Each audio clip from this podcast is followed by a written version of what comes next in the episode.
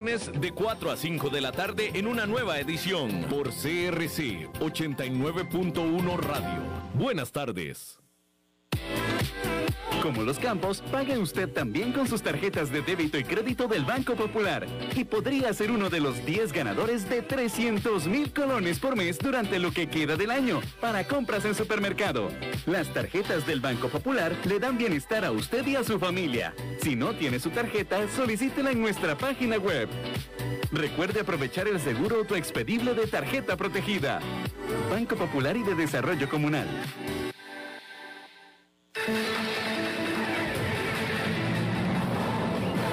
Infórmate de la actualidad del país y el mundo con nosotros. Todos los días, desde las 6 de la mañana, iniciamos con el noticiero matutino y luego seguimos con informativos de la hora hasta las 6 de la tarde. Aquí vos te informás rápido y con profundidad. Somos Noticias CRC 89.1 Radio.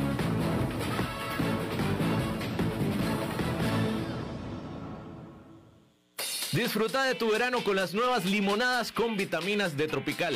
Podrás ayudar a tu sistema inmune con la ayuda de las vitaminas C, E y Zinc. Y por supuesto todos los beneficios naturales de una limonada. Abrí, disfruta y cuídate. Nuevas limonadas con vitaminas de Tropical, una deliciosa forma de refrescarte. Noticias CRC 89.1 Radio.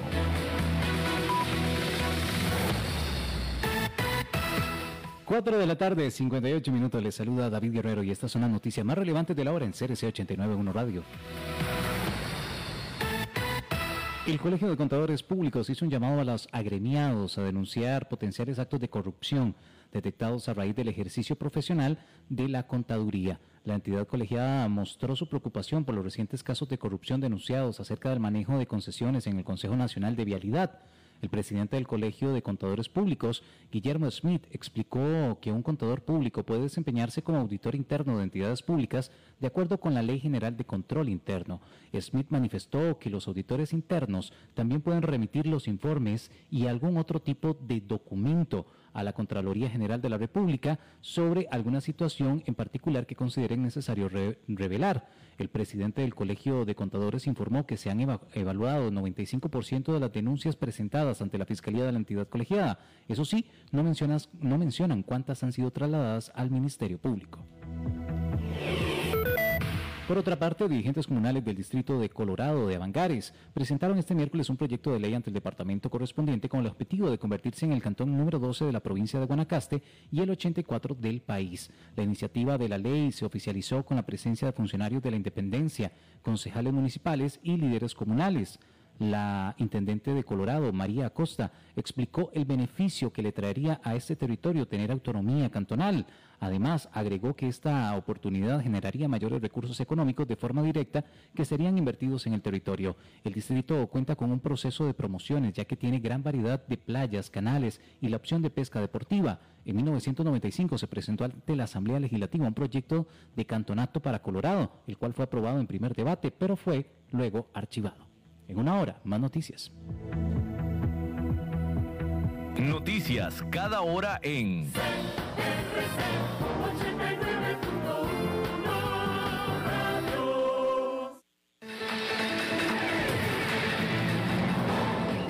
Más noticias en nuestra web, crc891.com. Seguimos en Facebook, Instagram y Twitter como CRC891 Radio y en Telegram como Noticias CRC. Más noticias cada hora.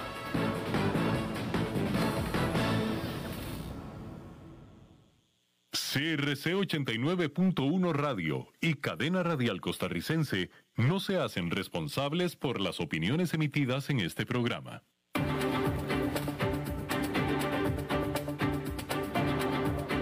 Inicia a las 5 con Alberto Padilla.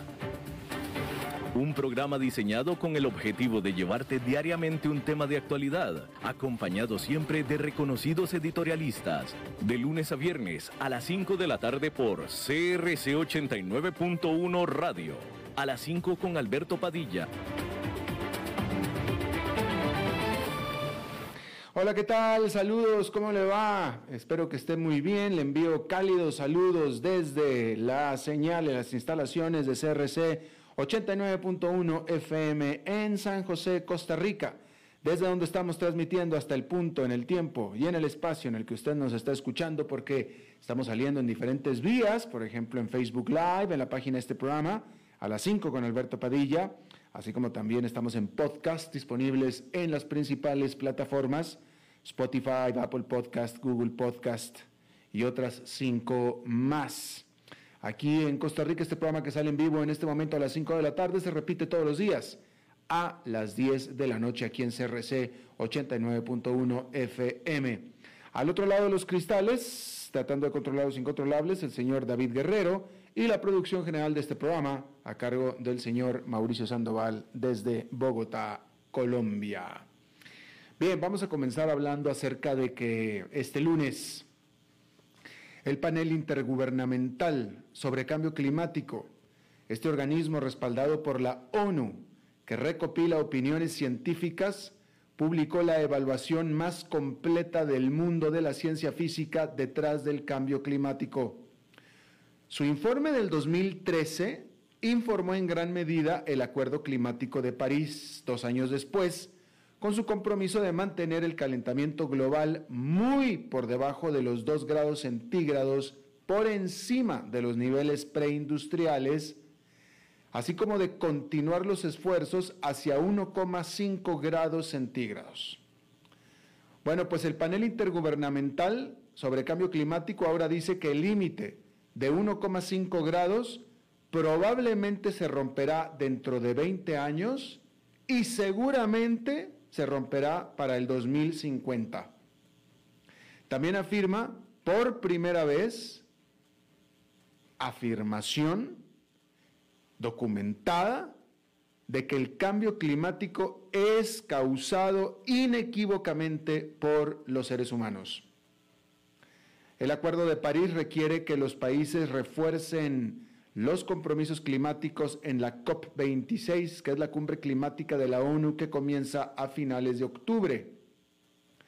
Los optimistas esperarán que el informe del panel intergubernamental los estimule, pero los pesimistas mirarán los compromisos actuales que siguen sin cumplirse pero que podrían llevar a un aumento de más de 2 grados centígrados, incluso si se cumplen, y el informe como evidencia del fracaso colectivo del mundo para evitar la catástrofe climática. Bueno, ya si después de esto quedan escépticos, pues ya en todo caso ya es como de berrinche, ya es como de postura, es como de preferencia, porque las muestras, las evidencias ahí están. Bien, hay que decir que el informe sobre el empleo de los Estados Unidos al mes de julio fue tan bueno que los rendimientos de los bonos estadounidenses de referencia a 10 años subieron a aproximadamente 1,3%, que es su nivel más alto desde el 23 de julio después de que se liberó el informe al respecto el viernes. Desde entonces los rendimientos se han reducido un poco, pero la incorporación de 943 mil puestos de trabajo es una gran noticia para la economía de Estados Unidos, por lo que es más probable que la Reserva Federal comience a retirar su estímulo antes de lo esperado. El impulso continuo hacia una eventual subida de tasas de interés podría impulsar los rendimientos aún más en los próximos meses. Otras señales son que los precios del oro se desplomaron hasta un 3,5% el lunes a 1.692,60 la onza antes de retroceder parcialmente. La plata también cayó. Parte de la fuerza de esa reacción probablemente se debió a los escasos volúmenes de negociación cuando los mercados asiáticos abrieron el lunes. Pero definitivamente el informe de empleo también influyó porque los mayores rendimientos hacen que el oro sea menos atractivo. Aunque esa no es toda la historia. Si bien los inversionistas miran hacia la perspectiva de que la Reserva Federal retire el estímulo, también deben considerar otros riesgos, incluidos los vientos en contra en el comercio mundial y la continua propagación de la variante Delta. Durante el fin de semana, los datos comerciales mostraron que el impulso de las exportaciones disminuyó en China durante julio y podría permanecer bajo presión en los próximos meses. Los analistas concuerdan en que los envíos desde China se enfrentan a vientos en contra a corto plazo debido a reciente propagación de la variante del coronavirus Delta y las interrupciones en la cadena del suministro global. Delta es el mayor problema si bien es poco probable que Estados Unidos regrese a cierres estrictos que aplasten el crecimiento, esta variante está obligando a las empresas de todo el país a cancelar sus planes para el resto del año. Y otros países podrían responder a los brotes del Delta con medidas que reduzcan el crecimiento económico, particularmente en Asia, incluyendo a China. Y bien, justamente hablando sobre China, hay que decir que en las últimas semanas, las empresas tecnológicas más prometedoras de este país de China se han visto afectadas por un ciclón regulatorio que incluye multas, investigaciones y restricciones. Al mismo tiempo, un ciclón literal golpeó el delta del río Yangtze interrumpiendo la capacidad de China para enviar mercancías hacia y desde el mundo. Según las últimas cifras, durante julio, las exportaciones no alcanzaron las expectativas con una marcada desaceleración desde el crecimiento del 32% que presentó en junio. Es probable que las cifras de producción industrial y ventas minoristas que se publicarán a finales de esta semana también revelen una desaceleración más leve en otras partes de la economía china. Y los datos de precios al consumidor publicados este lunes mostraron que la inflación se redujo al 1%. Eso le da a los legisladores de China espacio para relajar la política monetaria o fiscal si la economía reacciona mal a su represión regulatoria. Los líderes de China han comenzado a quejarse de la expansión desordenada y desenfrenada del capital pero una contracción frenada tampoco les agradará.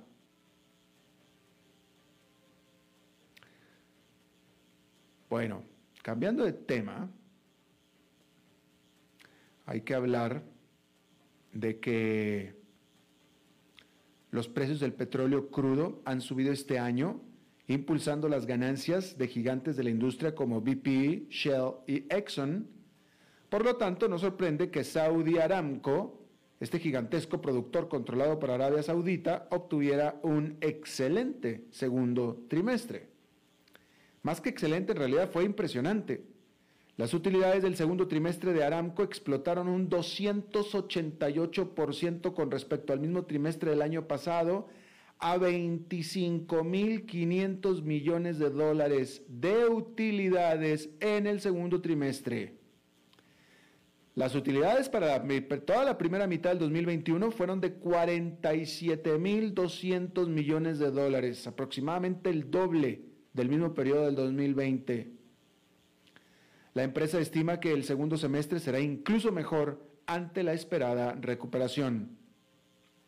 Sin embargo, entre los inversionistas existe la preocupación por la variante Delta y el crecimiento más débil en China estábamos viendo. El lunes el precio del crudo Brent cayó hasta, el, hasta un 3,8%, 3,8% antes de volver a subir. Recordar y reiterar que la recuperación económica mundial puede detenerse en un momento en el que la OPEP está aumentando su producción.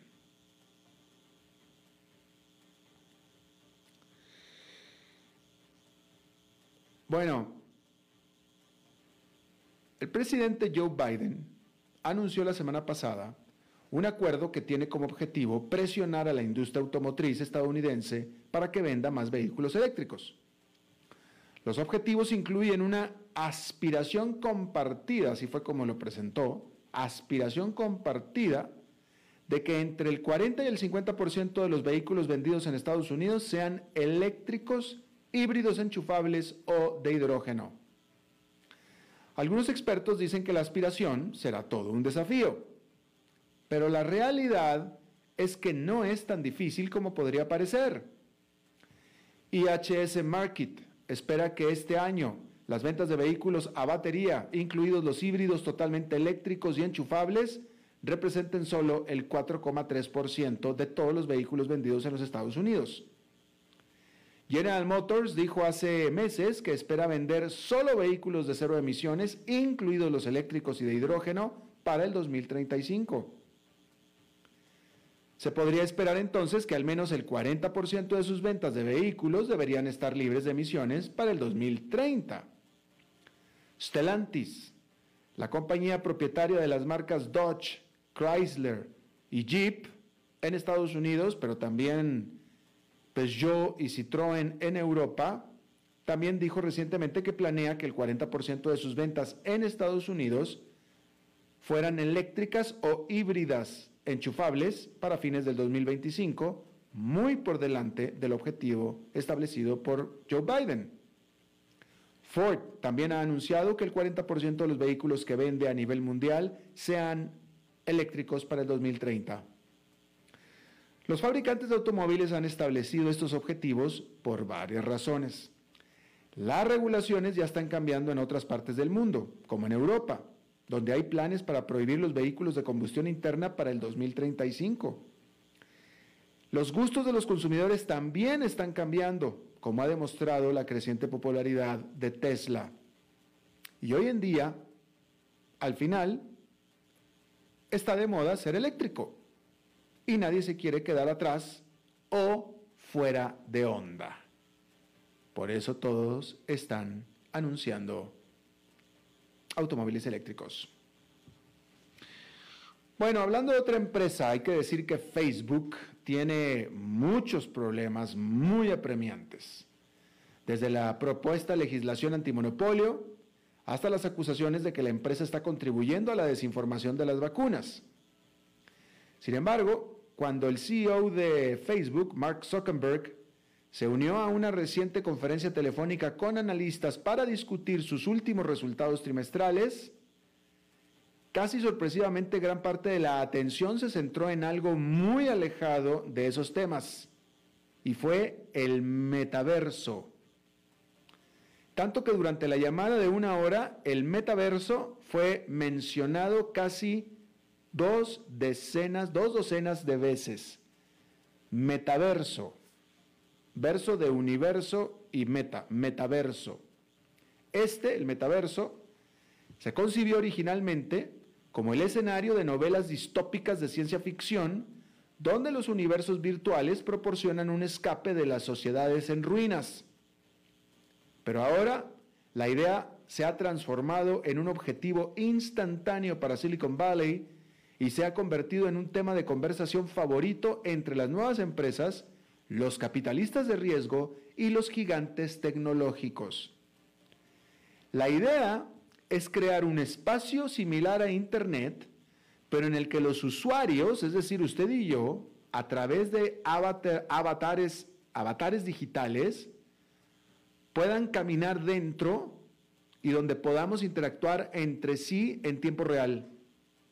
En teoría, podría, por ejemplo, sentarse usted alrededor de una mesa de reuniones virtuales con colegas de todo el mundo, en lugar de mirar sus rostros en 2D o 2D en Zoom, y luego caminar hacia un Starbucks virtual para reunirse con su madre que vive al otro lado del país. En las últimas semanas, Zuckerberg ha ensalzado su visión de convertir a Facebook en una empresa metaversa, afirmando que comenzó a pensar en el concepto cuando estaba en la escuela secundaria. La compañía anunció recientemente la creación de un nuevo grupo de productos metaverso y Zuckerberg dijo que vea a la tecnología como la sucesora de Internet móvil. Pero no solamente es Facebook. El CEO de Microsoft, Satya Nadella, dijo recientemente en su compañía, dijo recientemente que su compañía está trabajando en la construcción del metaverso empresarial. Y Epic Games anunció en abril una ronda de financiación de mil millones de dólares para respaldar sus ambiciones metaversas, lo que llevó a la valoración de la fabricante de Fortnite a casi 30 mil millones de dólares. Y en junio, el capitalista de riesgo Matthew Ball ayudó a lanzar un fondo cotizado en bolsa para que las personas puedan invertir en el espacio metaverso, incluidas empresas como el fabricante de chips gráficos Nvidia, Nvidia y la plataforma de juegos Roblox. Bueno, ahí lo tiene usted. Bien, hay que decir también que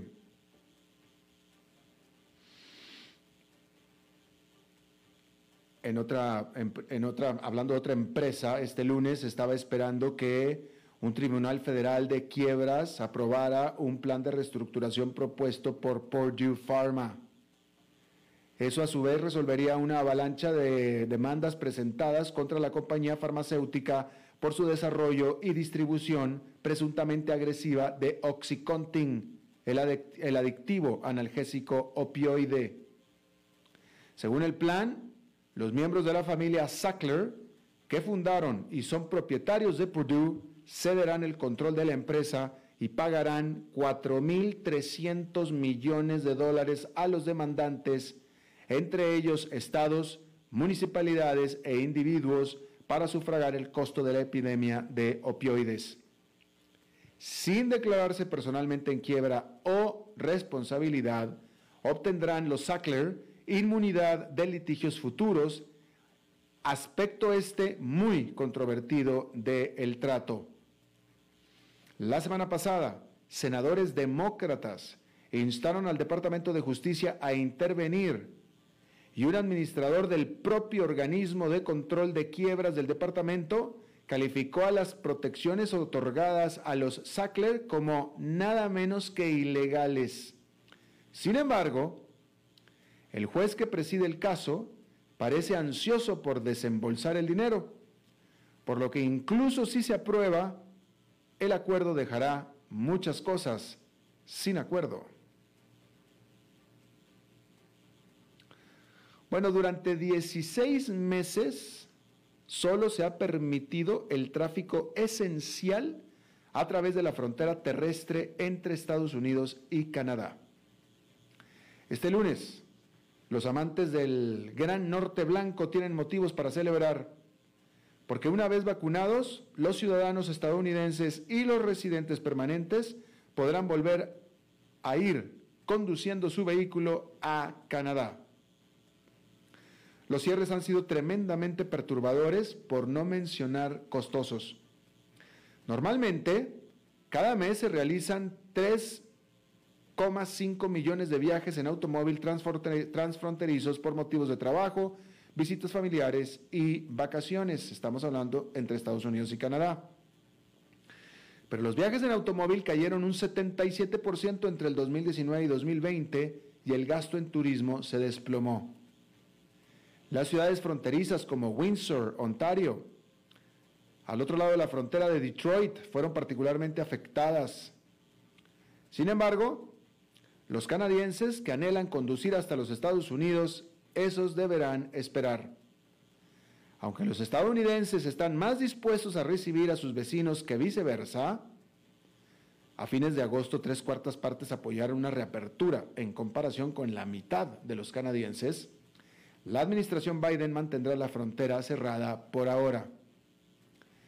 Pero si están desesperados, los canadienses siempre pudieran seguir el ejemplo de sus gansos, de los gansos canadienses, que es viajar al sur volando.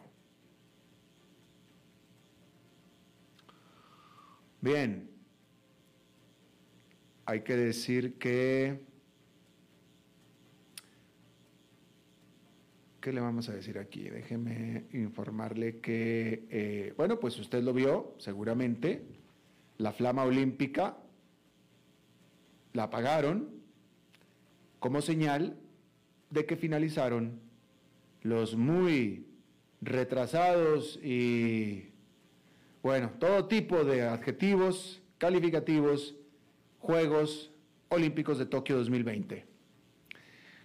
Estados Unidos se llevó el número uno en ganancia de medallas, se ganó 39 medallas de oro y 113 en general. 113 en total, pero 39 de ellas de oro. Hay que decir también que durante las dos semanas de los Juegos Olímpicos, los casos de COVID-19 de Japón también rompieron récord. Aunque los oficiales insisten en que estos altos números de casos de COVID-19 en Japón no tuvieron absolutamente nada que ver con los Olímpicos. Y mientras tanto, los parisinos celebraron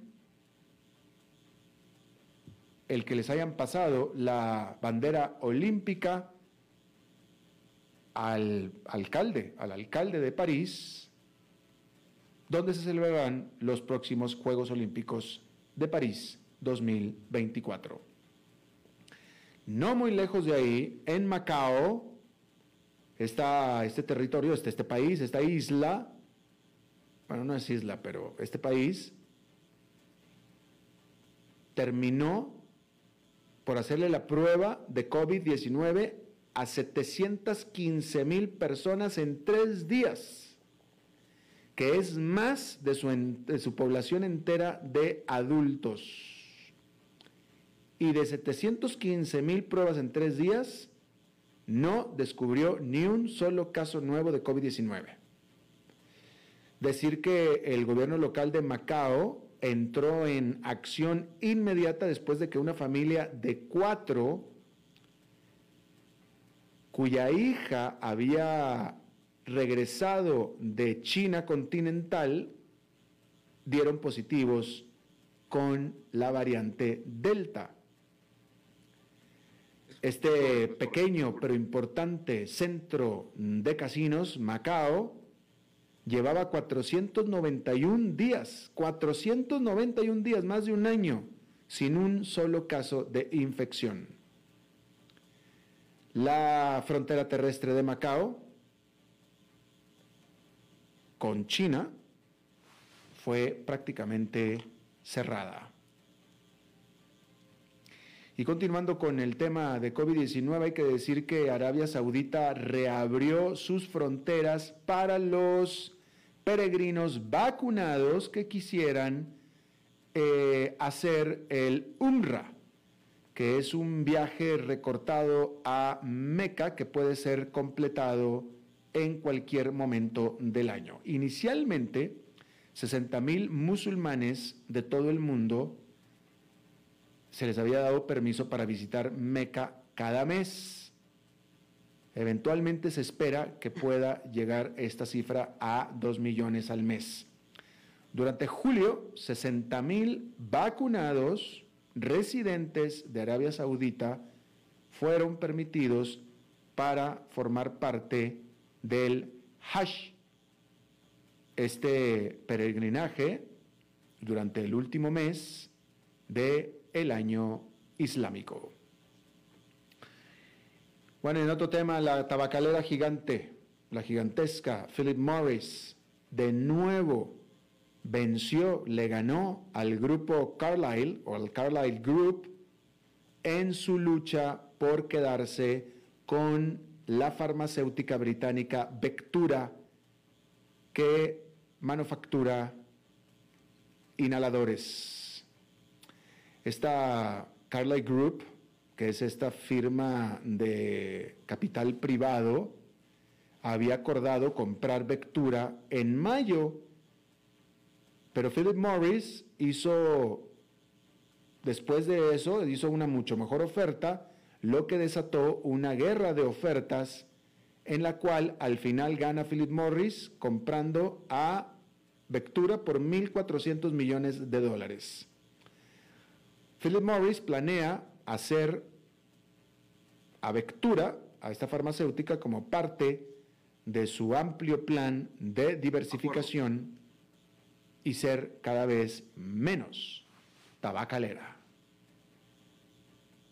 Bien, allá en Nueva York, esta fue una jornada pues mixta, porque el índice industrial Dow Jones cayó 0,30%, el Nasdaq Composite subió 0,16%, mientras que el Standard Poor's 500 quedó con una ligera caída de 0,09%. Vamos a hacer una pausa y regresamos con nuestra entrevista de hoy. A las 5 con Alberto Padilla, por CRC 89.1 Radio. Dijo Salvador Dalí. Un gran vino requiere un loco para hacerlo crecer, un hombre sabio para velar por él, un poeta lúcido para elaborarlo y un amante que lo entienda. Bodegas y viñedos La Iride. Vinos argentinos de la región de Mendoza. Colecciongourmet.com Desde Maipú, Mendoza, la tierra del olivo nos llega aceite de oliva Laur. Su delicada y elegante textura, así como su afrutado aroma vegetal, lo convierten en un aceite especial para paladares exigentes. Disponible en tres variedades: Laur Cruz de Piedra, Laur Aceite de Oliva Extra Virgen y Laur Gran Mendoza Aceite de Oliva Extra Virgen. Lo mejor de tres zonas en una sola botella. Galardonado con el Gran Prestige Gold en el Terra Olivo 2018. Aceites de oliva Laur no pueden faltar en tu mesa. De venta en todas las tiendas, don Fernando. Es tiempo de celebrar los buenos momentos. De disfrutar con los tuyos, con quienes te hacen reír. Es tiempo de celebrar lo que te mereces con aquellos que compartís la experiencia de vivir. Porque siempre tendremos a alguien con quien celebrar. La Iride, bodegas y viñedos de la región de Mendoza Búscanos como colecciongourmet.com.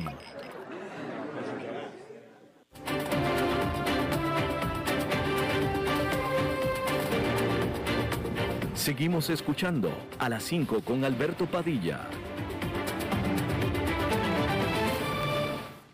Bien, muchísimas gracias por estar con nosotros. Eh, vamos a hablar de Perú. Déjeme, bueno, como usted sabe, el presidente Pedro Castillo lleva menos de dos semanas en el poder.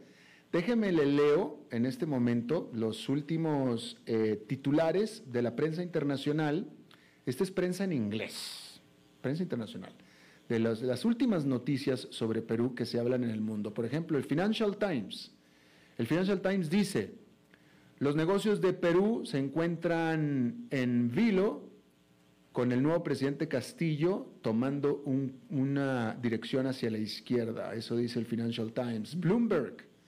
Bloomberg dice, 12 días en el poder y la crisis ya eh, ahoga al presidente izquierdista de Perú. Eso dice Bloomberg. Ha habido algunas eh, protestas en Perú, ha habido algunas manifestaciones. Una encuesta divulgada el 6 de agosto, estamos a 9, el 6 de agosto, el viernes, indica que 41% de la población peruana desaprueba la labor de Castillo, cosa que no es rara porque el 50% votó en contra de él, pero 76% de los encuestados, 76, esta sí es la mayoría, rechaza al jefe de gabinete Guido Bellido por estar investigado judicialmente por apología del terrorismo y 57% de los peruanos piensa que el actual equipo de ministros no será capaz de liderar el país. Vamos a echar un vistazo, vamos a analizar qué es lo que está pasando eh, en Perú. Decir que, bueno, yo creo que con los resultados, a cómo se dio esa elección, pues ya era de antojarse que francamente la situación iba a ser media ingobernable.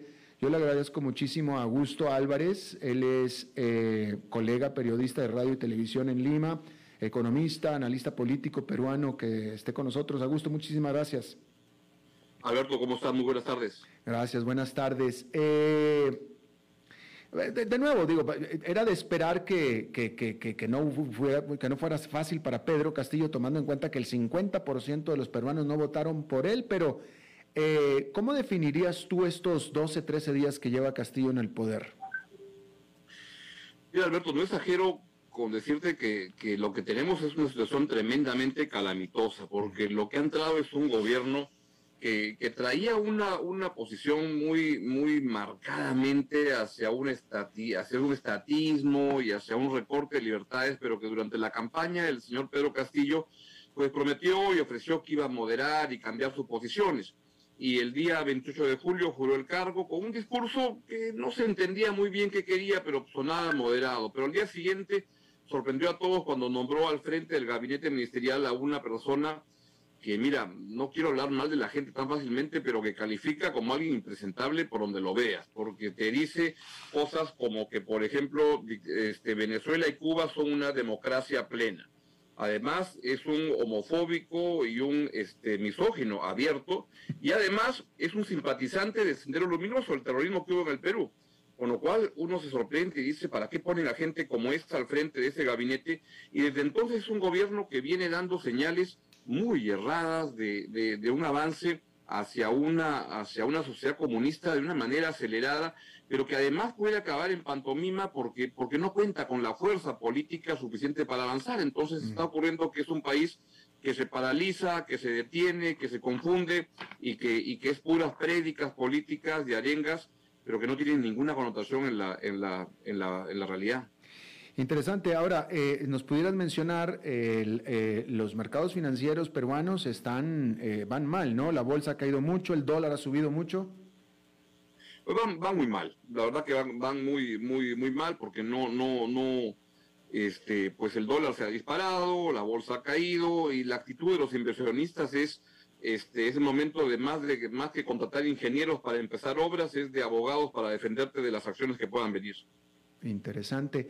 Ah, cuéntanos un poco acerca, porque esto es interesante, lo dices del apoyo que vaya, tiene un Congreso en contra eh, y aparte, los últimos periodos presidenciales de Perú, eh, de los últimos 10, 15 años, no han terminado. Entonces, la prognosis de este, de este periodo presidencial tampoco, simplemente por la historia, digo, no, no, no, no, me refiero particularmente a Pedro Castillo, pero presidentes tan diversos como Pedro Kuczynski, que pudiera ser la antítesis de Pedro Castillo, han, han, han tenido que salir por puertas. Lo más probable tal vez sea que Pedro Castillo le va a pasar lo mismo.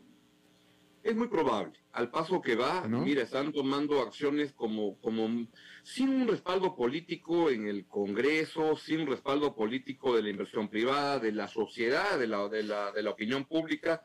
Es el presidente que arranca con la más baja aprobación que se recuerde en mucho tiempo en el país.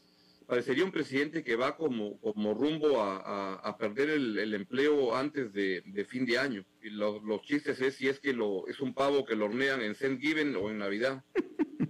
Interesante, pero eh, digo, qué, pena que tenga que tomar este, temas, temas escabrosos, pero en una situación más o menos parecida estaba Alberto Fujimori cuando él eh, se sacó este as, del, bueno, más que un as, se sacó un golpe de estado de la manga para, para asegurarse el poder y, vaya, ¿qué, impediría que pueda pasar algo parecido, eh, que se saque una sorpresa así este Castillo?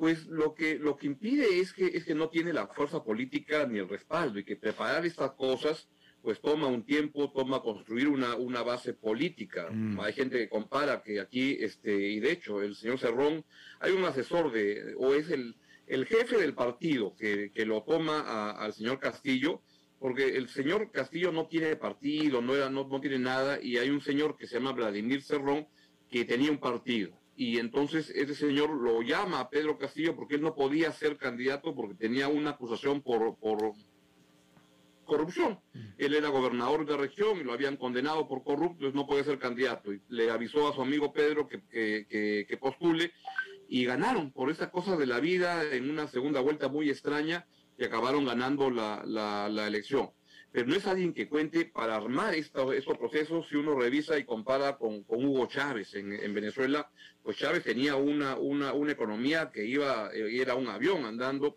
tenía respaldo en la Fuerza Armada, tenía respaldo este, en sectores empresariales, tenía respaldo en la sociedad, este, tenía en la opinión pública. El señor Castillo no cuenta con nada, no, no tiene ningún respaldo de nada y entonces es muy difícil construir eso. Y eso, en vez de lanzarse a construir ese espacio durante, durante un año, dos años, pues se han lanzado con todo y, lo que parecería es que se lanza una piscina sin, sin mucha agua. interesante. Pero bueno, perdóname que vuelva a insistir en el paralelismo con, con, Fujimori, porque Fujimori también, igual que Castillo, era alguien que venía absolutamente de ningún lado. Fujimori era un maestro universitario. No, pero había, había una comparación. Digamos que mm. Alberto Fujimori ese también era un outsider total, pero Fujimori venía de ser rector de una universidad estatal grande, importante, tenía unas maestrías en Francia en matemáticas, digamos que era tenía un programa de televisión en, un, en el canal del, del, del, Estado, es decir, que sabía hacer cosas. El señor Castillo no ha ganado nunca una, una, una elección en, de nada y viene simplemente de ser, de, de ser un profesor con lo que importante que significa ser un profesor en, en, zona, en zona rural es algo muy, muy valioso, pero sin experiencia administrativa del Estado, sin mayor experiencia política, y entonces este, es alguien que no, da entrevistas, no habla, y en la última encuesta que se hace le pregunta a los peruanos, ¿quién manda en el Perú? ¿El asesor este Vladimir Cerrón o el presidente Castillo? 48% cree que es este señor Cerrón y 42% que es el señor Castillo. Te das cuenta que es alguien como muy huérfano políticamente. Claro, cuando hablaste de eh, este colaborador que dice que Venezuela y que Cuba son democracias plenas, que yo creo que el tipo fuma marihuana, ¿te refieres a Cerrón o a, Guido? A Cerrón. y Guido es el premier. Guido es el presidente del Consejo de Ministros, que es como un lugarteniente de este señor Cerrón, que lo pone en el, en el cargo para que, para que lo, lo, para que ejecute las acciones que él quiere. Entonces, no sé si recuerdas esta película de, del, jardín, este, más o menos eso, que llega alguien a ser presidente y luego dice en la escena final, ¿y ahora qué hacemos? Este, ¿cómo, ¿Qué es lo que hay que hacer acá? Y los que manejan las cosas son otros y es un señor que se apellida Cerrón, que es como te digo, es alguien que es formado en Cuba, 10 años en Cuba, preparado políticamente para eso, con un ideario que es un himno a la, a la estatización, es un himno contra la libertad de expresión, que el periodismo debe servir a la revolución y cosas como esas, este, y va en esa dirección. Y, y, y, así ya estamos caminando. Entonces se siente una, una situación como, como de orfandad política y es un país como que se paralice. Por eso cuando me dicen que estamos caminando rumbo a un chavismo como el de Venezuela, mira, eso va a parecer más el chavismo del, del, chavo del 8, más que el chavismo de, de, Venezuela. Qué interesante que menciona la película Desde el Jardín, muy recomendable, de las últimas películas de Peter Sellers. Eh, Así es. Being There, muy, muy buena película, definitivamente. Oye, eh, ¿qué hay del ministro de Economía y Finanzas? En este momento Perú no tiene ministro de Economía y Finanzas. No, sí tienes. Está un señor que se llama Pedro Franque. Ah, siempre, siempre sí. Bueno, el día que iban a jurar en el, al día siguiente, mira, en el Perú los, los, presidentes tienen que tener un gabinete de todas maneras porque todas sus decisiones tienen que tener un refrendo de un ministro. Si no tienen un refrendo de un ministro, no pueden ni siquiera este, tomar un taxi, porque no, no pueden tomar ninguna decisión que no tenga un refrendo del ministro. Y empezó el gobierno y dijo que todavía no tenía el gabinete armado y que se iba a tomar un día más. Y al día siguiente, pues armó este gabinete y anunció que era un señor Guido Bellido, que es la persona que te he descrito. Y cuando el que estaba voceado como ministro de Economía se enteró de eso, dijo, yo, me, yo de eso no, no me bajo, lo siento, pero me voy. Y se fue en la noche corriendo y la prensa lo seguía atrás este, y tenía que jurar, pero dijo ya no juro. Esa noche conversó con el presidente Castillo y al día siguiente juró el cargo. Y entonces lo que hay ahora es una tensión muy grande entre un ministro de Economía, que, es un hombre de, de, izquierda, sensato, honesto, y que quiere poner algo de, orden en este, en este manicomio, pero que está con mucha presión por parte de los sectores radicales que lo van empujando y que recuerdan todos los días quién ha ganado la, elección y quién no ha ganado, y los invitados deben este, allanarse lo que digan los dueños del partido que ha ganado. Y así van las cosas. Entonces el, el señor Franque trata de poner algo de orden en lo que es un desorden espectacular. Entonces siempre sí fue Franke que era el que se pensaba que siempre iba a ser. Es correcto. Muy bien. Eh, ¿Respetado? ¿Es respetado por la comunidad financiera internacional? Mira, voy a ser bien honesto en decir que Pedro Franque es una persona este, honesta, capaz, pero digamos que, que, era una persona con propuestas muy audaces para el manejo de la, de la, de la, de la economía y para mi gusto demasiado tirado para la izquierda y con poco, mm, poco realismo. Pero una cosa es cuando eres crítico y cuando eres un opinante como, como tú y yo, y otra cosa es cuando te ponen de, ministro de Economía y ahí te viene una sensatez súbita que te comienza, te, viene una, una, un rayo de responsabilidad, que es lo que le ha pasado a Pedro Franque. Lo que pasa es que los que lo acompañan en esto pues andan en otra, con otra música. Claro, definitivamente.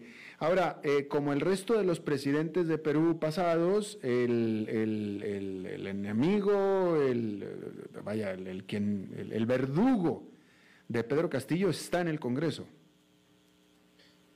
El, ¿Cuál es el que tú crees que es el, No, no, te pregunto, te pregunto. Es decir, cualquier cosa ah. que, venga para Pedro Castillo viene, va a venir del Congreso. Oh, sin duda. Es un Congreso donde no tiene mayoría y encima acaba peleándose este, con mucha, mucha fuerza con el sindicato de maestros. Y ahí te hago una historia larga, corta. Pedro, el, maestro se peleó con el sindicato de maestros? El sindicato, así es. ¿Por qué? ¿Qué cosa ocurre?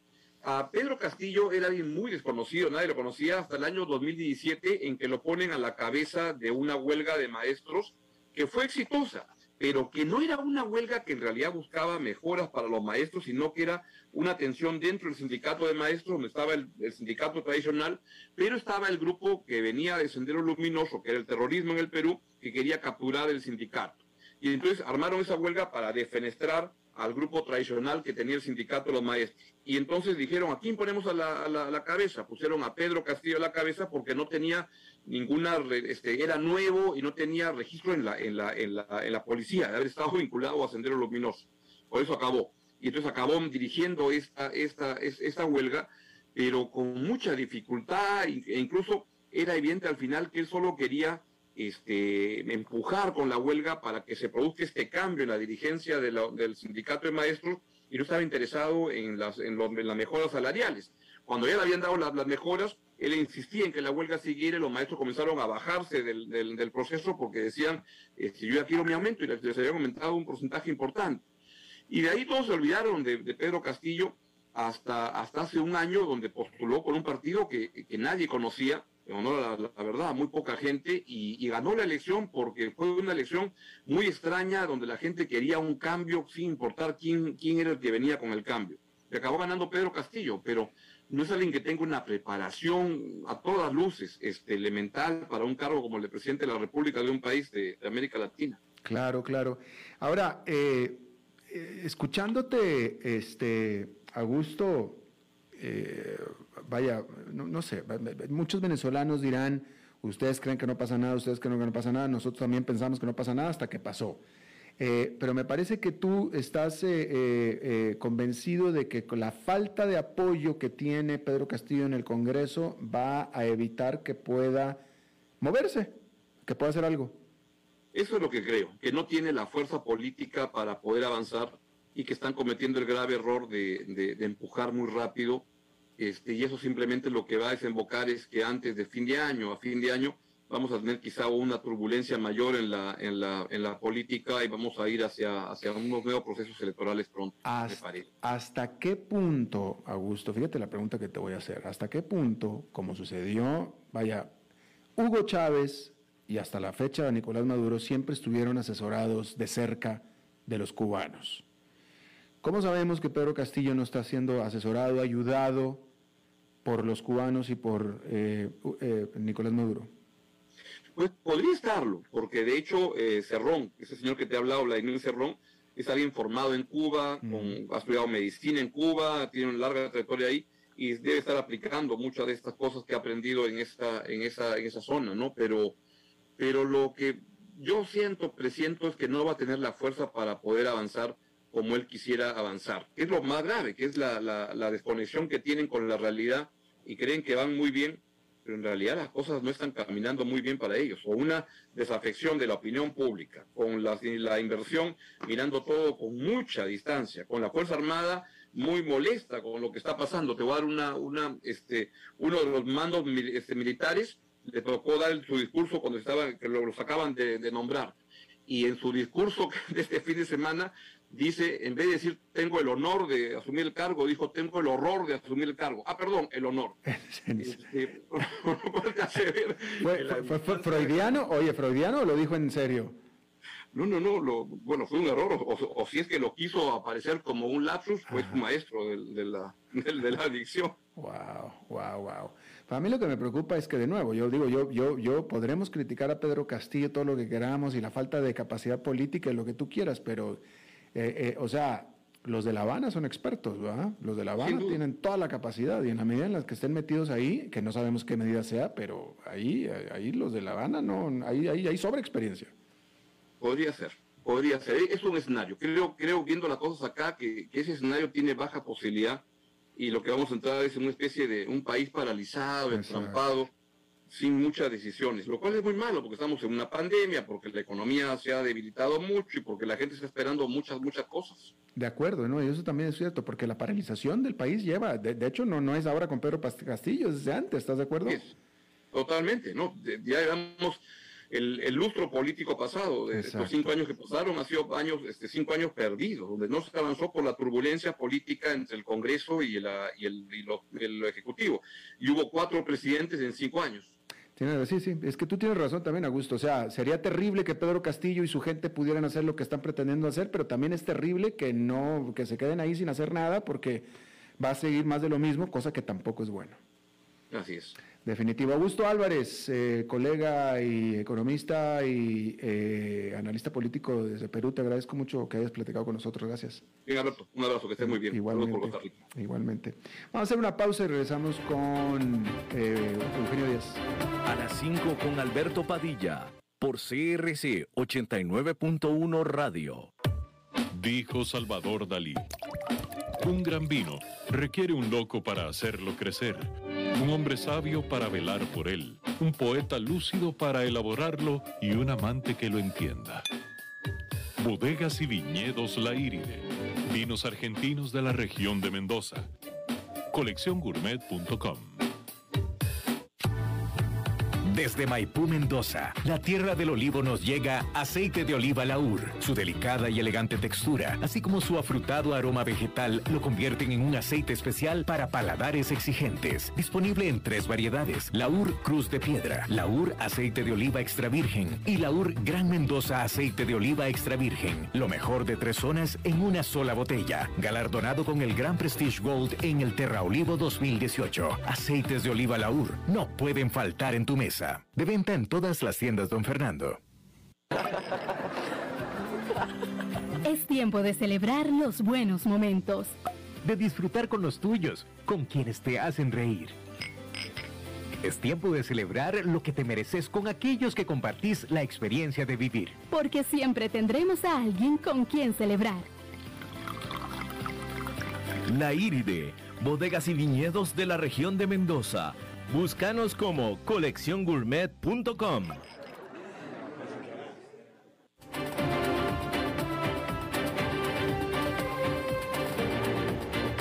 Seguimos escuchando a las 5 con Alberto Padilla. Bueno, gracias por continuar con nosotros. Es lunes y los lunes, este, ahora estamos eh, de, de manteles largos porque está aquí en carne y hueso Eugenio Díaz. Gracias, Alberto. Gracias y por supuesto, todos los lunes yo feliz de estar aquí en tu programa y hoy me tocó venir a la emisora, así es que Qué bueno, yo muy contento. Bueno, les quiero hablar el día de hoy a todos nuestros radioescuchas, Alberto, de que algunas preguntas que me han hecho, ¿es realmente conveniente comprar un inmueble con el fin de ponerlo en alquiler? Es decir, ¿eso puede ser un buen negocio? Y me han preguntado, ¿tú qué opinas?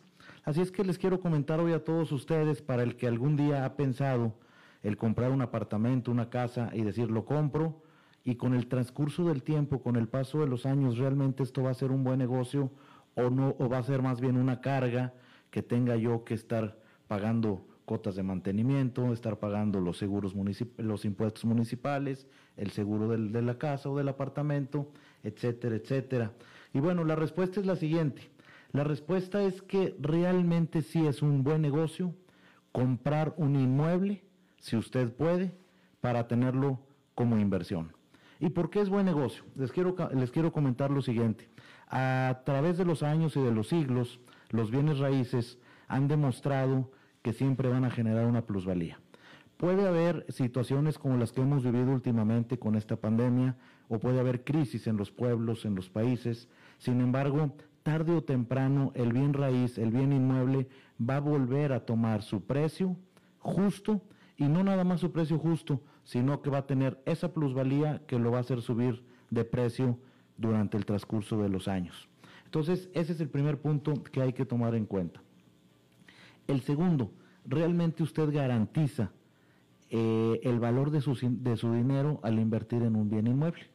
Es decir, en muchos tiempos eh, también se ha demostrado que las inversiones en bienes raíces mantienen la seguridad de su dinero.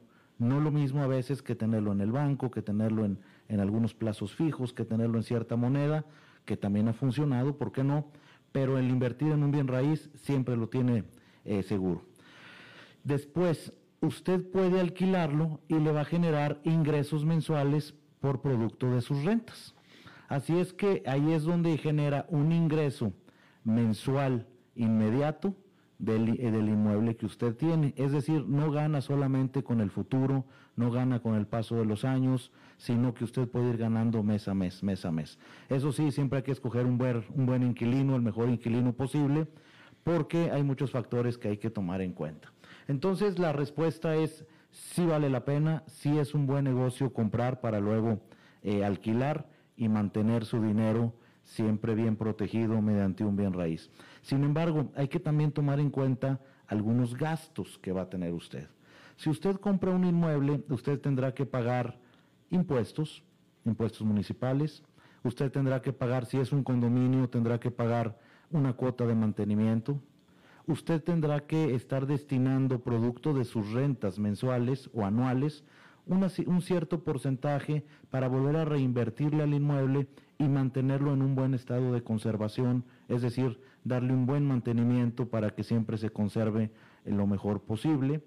Además que usted va a tener siempre que calcular la comisión de un agente inmobiliario en el caso de que lo quiera alquilar, que siempre hay que pagar algunos honorarios, así como que también va a tener que tener detectado y con un suficiente presupuesto para eh, cada ciertos años meter dinero a ese inmueble para algunos arreglos mayores. Es decir, no solamente desperfectos que pueda haber, sino con arreglos mayores me refiero a tal vez eh, una pintura de los techos, una pintura de la fachada, revisar muy bien todas las instalaciones eléctricas e hidrosanitarias, etcétera, etcétera. Así es que la pregunta para los que me lo han hecho y ojalá les haya servido el día de hoy a todos los demás, si usted está pensando y tiene la posibilidad, tiene un ahorro para comprar un bien raíz como inversión, sí hágalo. Costa Rica es un país seguro, puede hacerlo, puede mantener su inversión en el paso de los años y puede generar un ingreso mensual o anual producto de sus rentas. Y platícame un poco, ¿qué, diferencia habría, si es que la hay, entre una, hablando siempre de propiedades para alquiler, eh, entre una propiedad residencial o una comercial? Bueno, dependiendo las épocas y dependiendo el tema que estemos viviendo. Por ejemplo, hoy en día, Alberto, eh, las propiedades comerciales, por la situación económica que hemos venido viviendo, han sido las más afectadas. Entonces, las personas que tienen invertido su dinero en propiedades eh, comerciales, tal vez puede ser que ahorita algunos las tengan vacías. Vacías me refiero sin inquilino, sin rentar. Y eso, bueno, pues siempre eh, no es conveniente. Sin embargo, en tiempos muy buenos, una buena propiedad comercial con una buena ubicación siempre se va a mantener eh, alquilada, porque más bien puede incrementar hasta su valor de renta. Entonces es ponerlo en la balanza eh, de acuerdo a la perspectiva de cada quien, que es más conveniente. Yo les diría, cada quien lo puede tener la respuesta en su mente. Mira, qué interesante. Bueno, ¿y, eh, dónde puedo encontrar un buen agente de bienes raíces, Eugenio? Porque no, yo no conozco ninguno. ¿Dónde, dónde, dónde podemos hallar uno? Bueno, pues estoy a la orden tuya, Alberto, y de todos ah, ustedes. Eugenio Díaz, con Club Inmobiliario, para si quiere usted alquilar, vender o comprar un inmueble, no deben llamarnos. Mi número es 86860709 y la página es www.clubinmobiliariocr.net. David, él haciendo la factura aquí al, al goleador este, este, al delantero Oye, ¿y tu programa? Mi programa Club Inmobiliario Radio, todos los sábados de 1 a 2 de la tarde por esta su emisora CRC Radio 89.1. Los espero en Club Inmobiliario Radio. Los sábados hablamos del sector inmobiliario, de los bienes raíces, de las tendencias a nivel nacional y mundial, con todo lo relacionado al sector inmobiliario. Así es que los espero y, y ojalá puedan acompañarnos los sábados de 1 a 2. Eso, bueno, muchas gracias Eugenio. A ti, Alberto, muchas gracias y que tengan feliz semana. Igualmente para ti. Bueno, eso es todo lo que tenemos por esta emisión de A las 5 con su servidor Alberto Padilla. Muchísimas gracias por habernos acompañado.